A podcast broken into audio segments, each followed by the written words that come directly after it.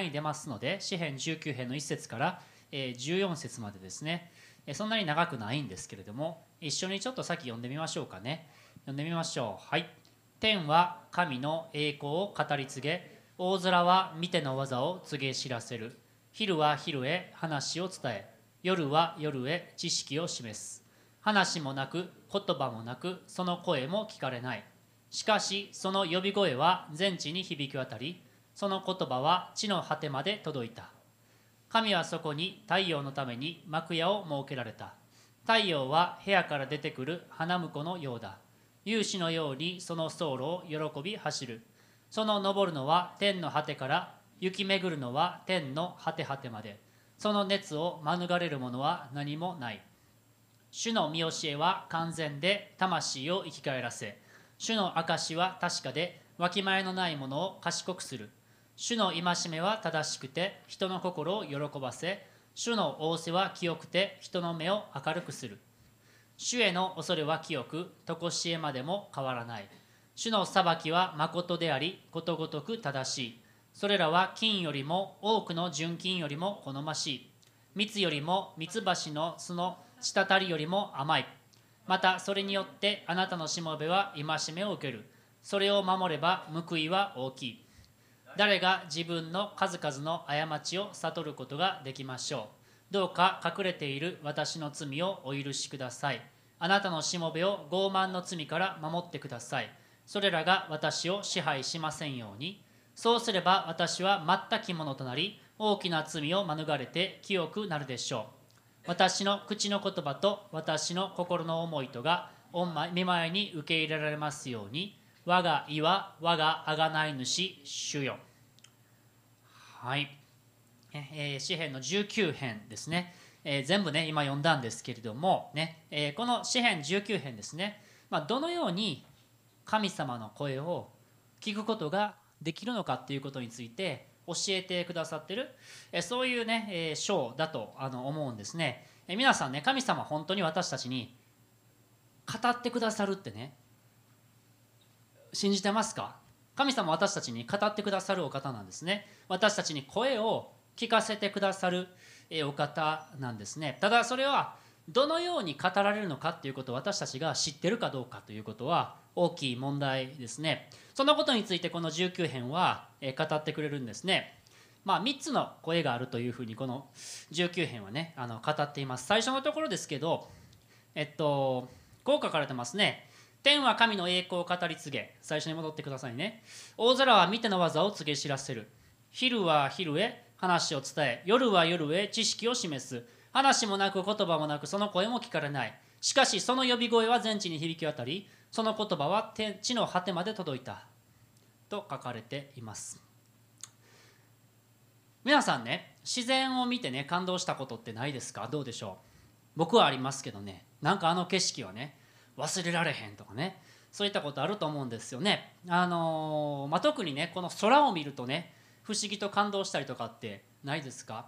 あの最近僕ちょっと引っ越したんですけどね。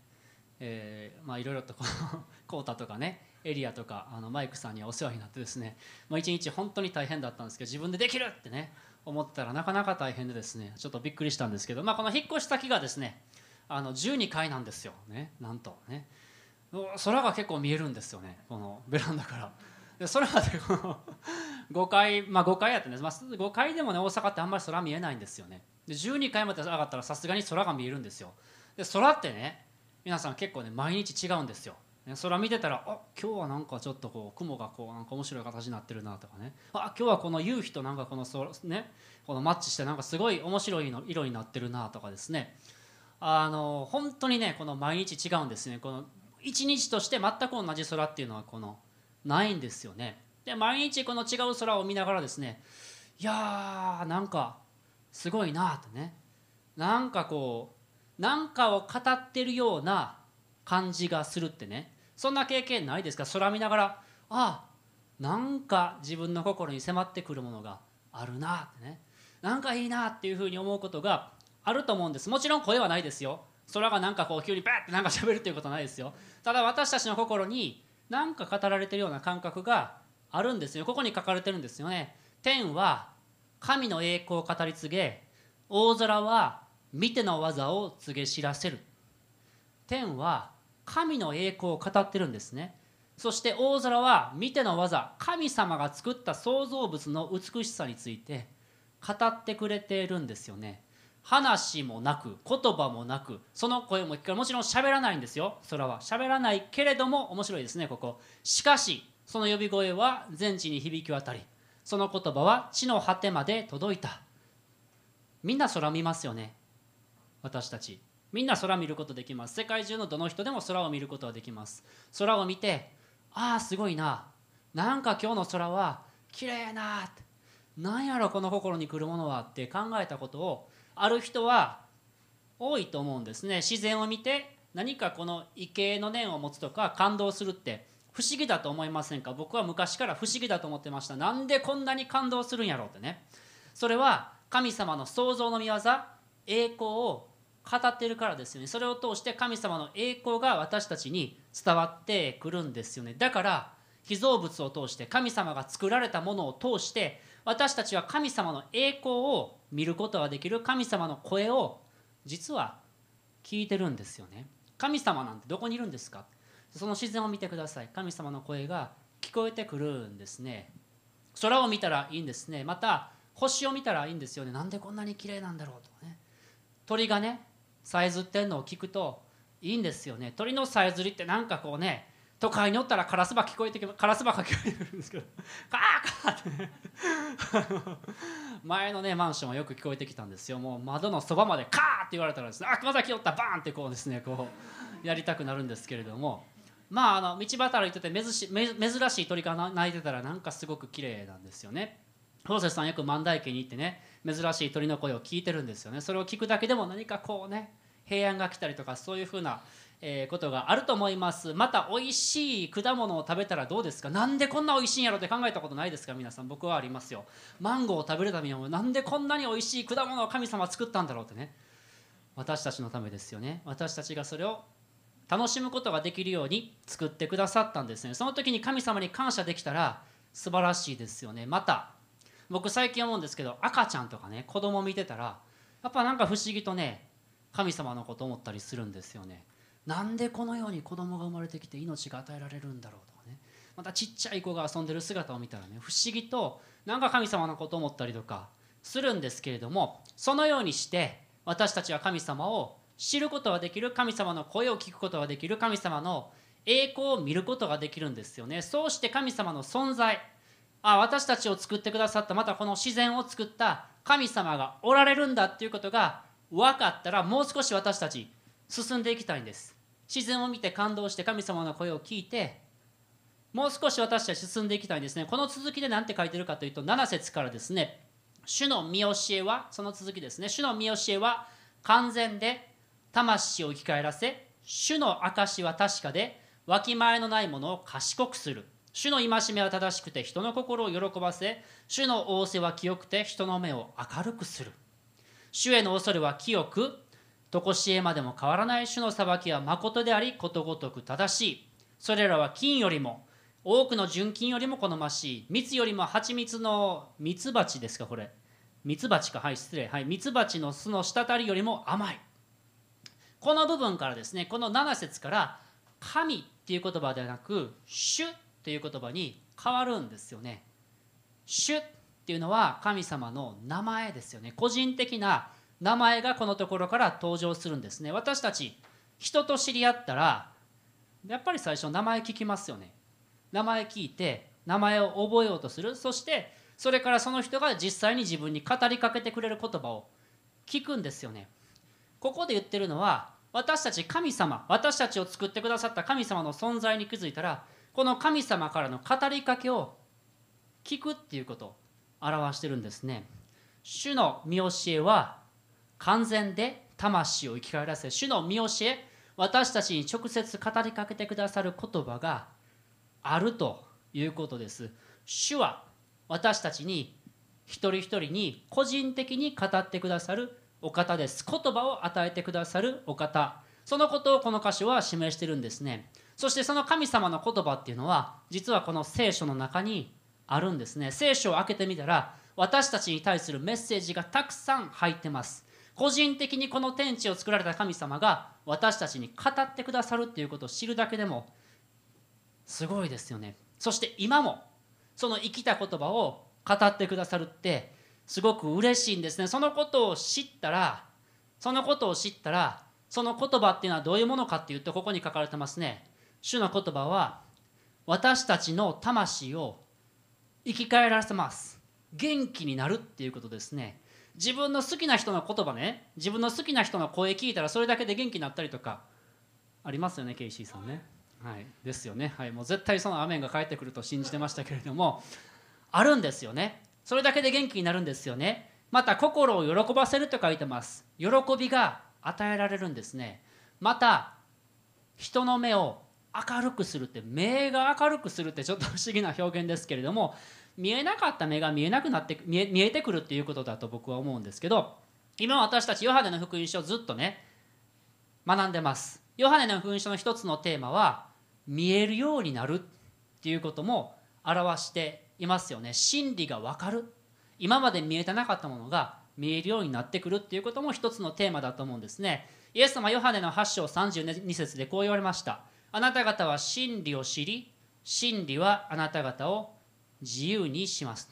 私たち今まで分からなかったこと今まで見えなかったことが見えたら私たちもっと自由になっていくんですよね。自由な生き方をすることができるようになる。そしてその神様の語ってる真理誠の価値を知ったらこの御言葉神様の言葉の価値をもし私たちが本当に理解していくならこの次ですよね。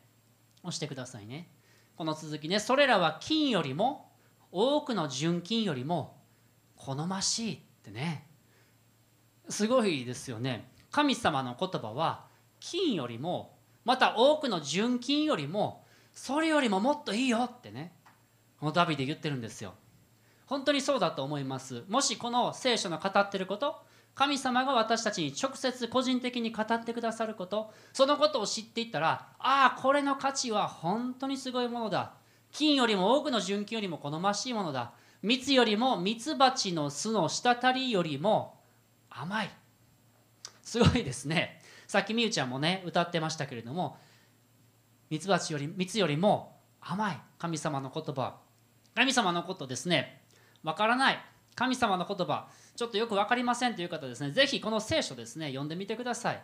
読んでみてそして個人的に私たちに語ってくださるその言葉を受け取ってほしいなと思うんですね。私たちの状況に合わせて私たちに必要な言葉を与えてくださるお方ですね。そして私たちの目を開いてくださるお方私たちの心に喜びを与えてくださるまた私たちの魂を生き返らせてくださるお方その言葉を私たちは受け取っていきたいなというふうに思うんです。そしてこの御言葉の価値を私たちもっとね知っていくことができたら素晴らしいなと思うんです。そして私たちがこの言葉を個人的なものとして受け取っていくならばどうなっていくのかっていうことですね。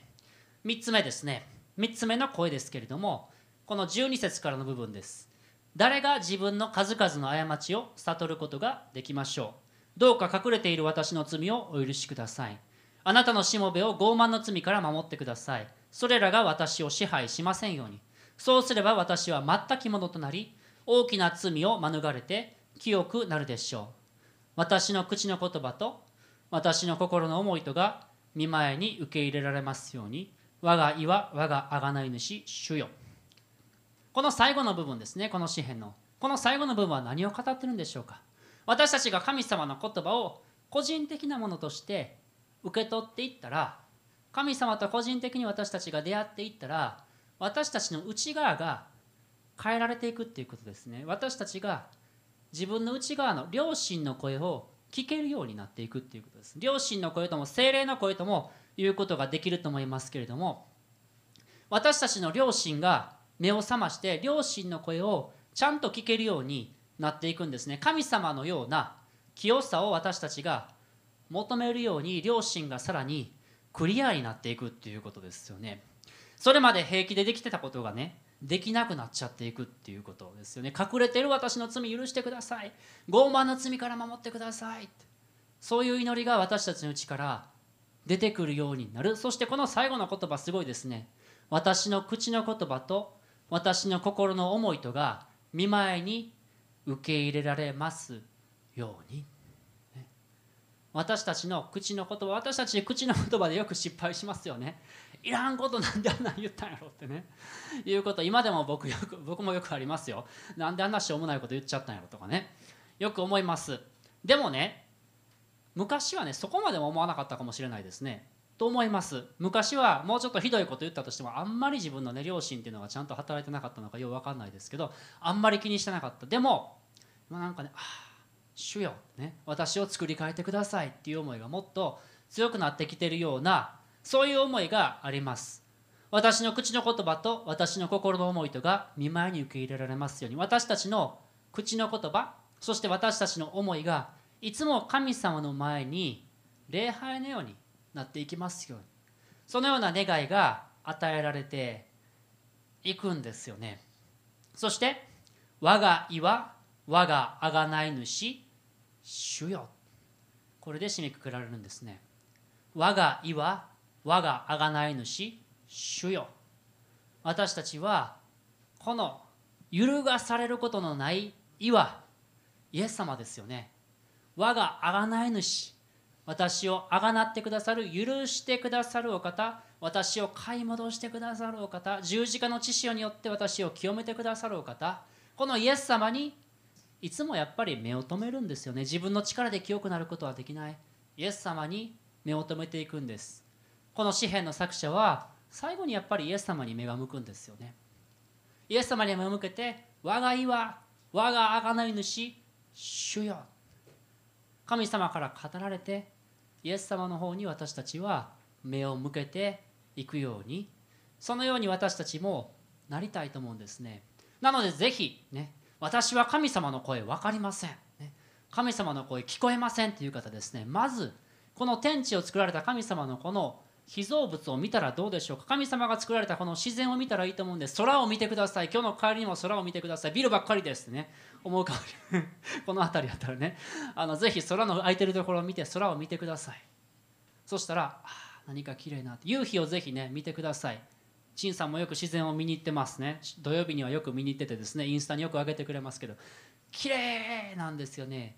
その空を見てぜひ神様からの語りかけを聞いてほしいなと思うんですね。そして聖書を開けて聖書から語られる神様の声を聞いてほしいなと思うんですね。神様は御言葉を通して私たちに語ってくださいます。そうして私たちの内側に主が語ってくださるその声を聞いていただきたいなと思います。